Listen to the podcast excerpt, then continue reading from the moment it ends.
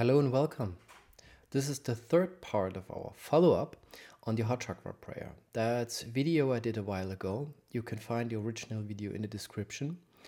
And after that video, I decided to do short follow ups which go deeper into the meaning or, you know, usefulness or exploration in everyday life, line by line of this prayer. What does it mean? How to understand? How to practice that?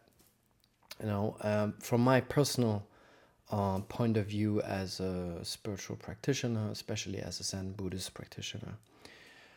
Um, so today is the third part, and I'm going to read the the whole thing in the beginning. I always read the whole thing to you, so in case you don't know the other videos, doesn't matter.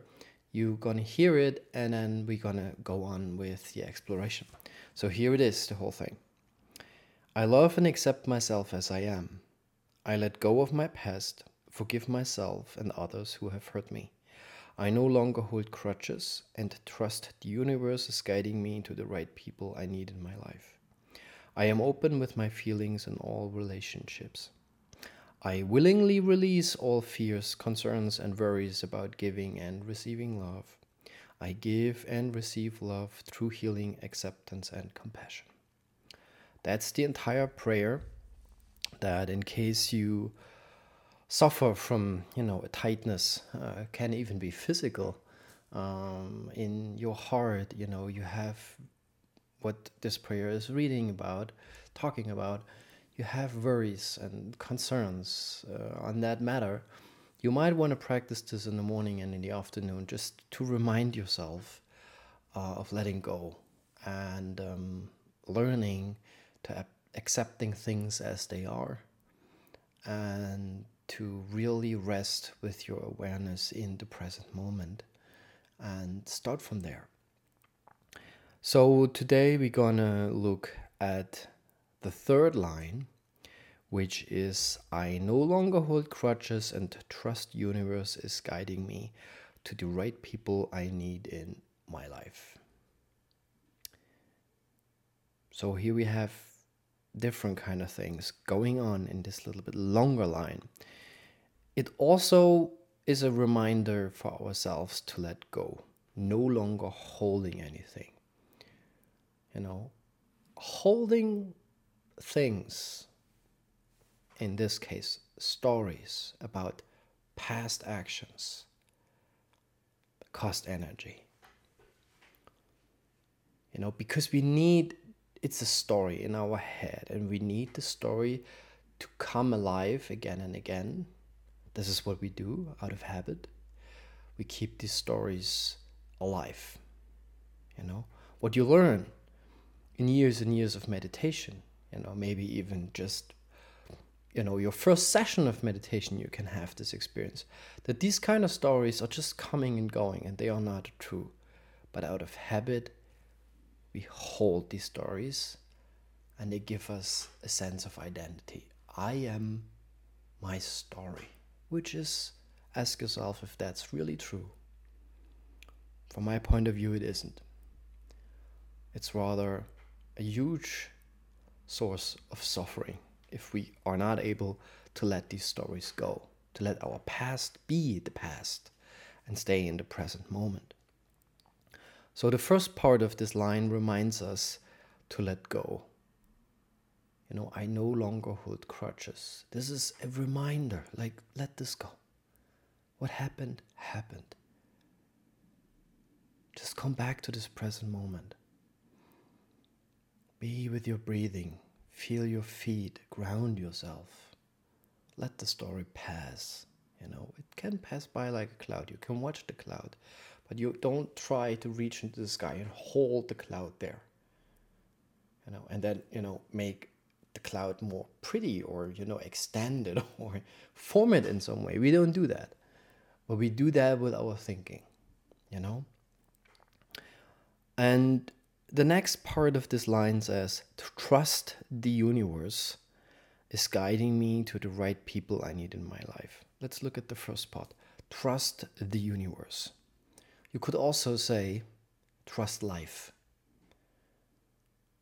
Have some trust into your way of life that whatever is happening is happening not for a reason, but maybe for a reason. I don't know.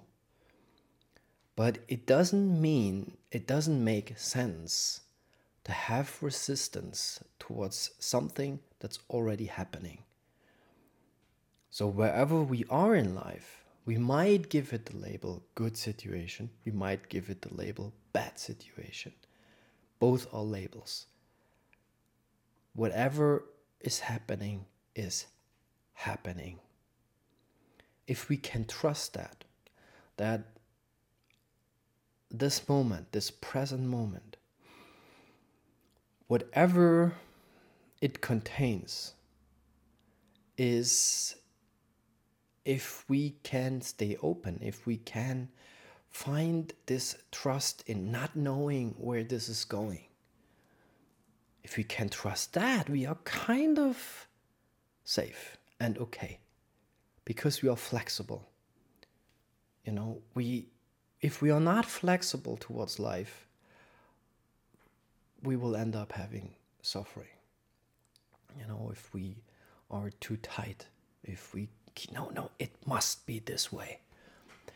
If I cannot get my dream thingy, dream job, dream partner, dream whatever, that's not right. You know, and now, in our times with social media and Instagram, we've often fallen into the trap of comparing our lives with these images. They are just images. We know nothing about what's going on in other people's lives unless they really deeply, openly, and honestly share with us. And even then, we cannot live somebody else's life. This is my life, right here, right now. There's nothing else going on for me uh, outside of this moment. And then the next moment, and the next moment, and the next moment, you know. But trusting that where I am is okay, whether I like it or not, that's a huge step towards freedom, towards kindness, towards um, being compassionate with yourself.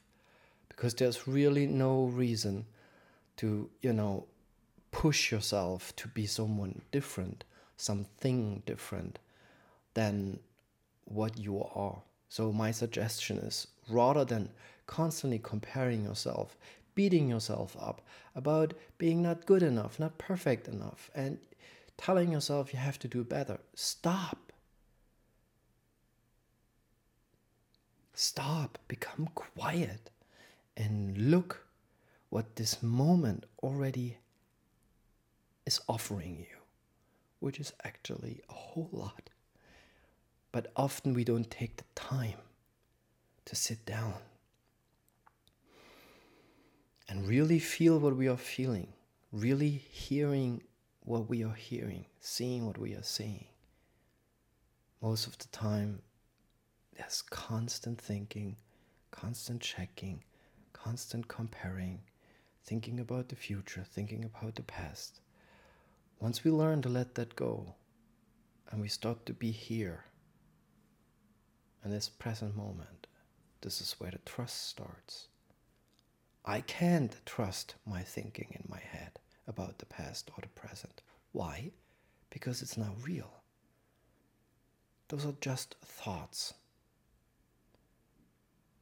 And one thought and another thought and another thought create a story. I don't trust these stories anymore. You know? So, the next last part of the sentence also very interesting. Trust the universe is guiding me to the right people in my life. So now I don't believe that there are signs in our life that we supposed to read to come to our goal or final destination. I don't believe any of that. You know, I just have faith or trust in the present moment, and that whatever is happening is asking for a response. So here the sentence talks about the right people. What are the right people? Well, for me, the right people are exactly the people I'm meeting. If I don't put a label on them, right people, wrong people. I'm just meeting people and having a relationship with them. Good relationship, bad relationship, who knows? Have you ever had the experience that a relationship started badly and turned into something beautiful? Have you ever had the relation the, the experience that a beautiful relationship lasted for a while and turned into a shitty relationship? Well, things change. So when this line is saying, trust the universe is guiding me to the right people in my life, I understand this as just be open. Just be open. Don't label. Just trust that whatever is happening where you are, there is something in it, something you can learn, something you can explore. It also means don't reject anything. You know, be aware like what's going on.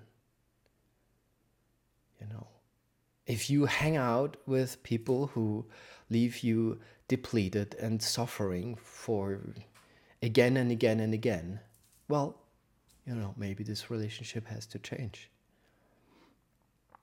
And you have to start with yourself again. Okay, this is not really helping. So start with yourself. Stop. Listen get really in touch with yourself like by by getting to know yourself my way is meditation sitting down silently starting to listen. And with i don't have to analyze it. It's just things you know clouds disappear. Thought clouds disappear. And suddenly intuition becomes stronger. This is all about intuition. Also in this line it says something about intuition.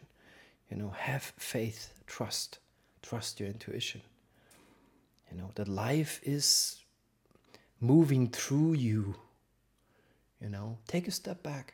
Don't try to control your life all the time. It's, you're not helping yourself by doing that. You know, and I see many people doing that, trying to do that. And often they end up burned out, depleted, impatient, angry, and um, not rested, not really. You know, there's always this I have to get there, only then I can rest. That doesn't make sense. You know. So, um, that should be enough for today for this third part. And um, thanks for watching. Bye bye.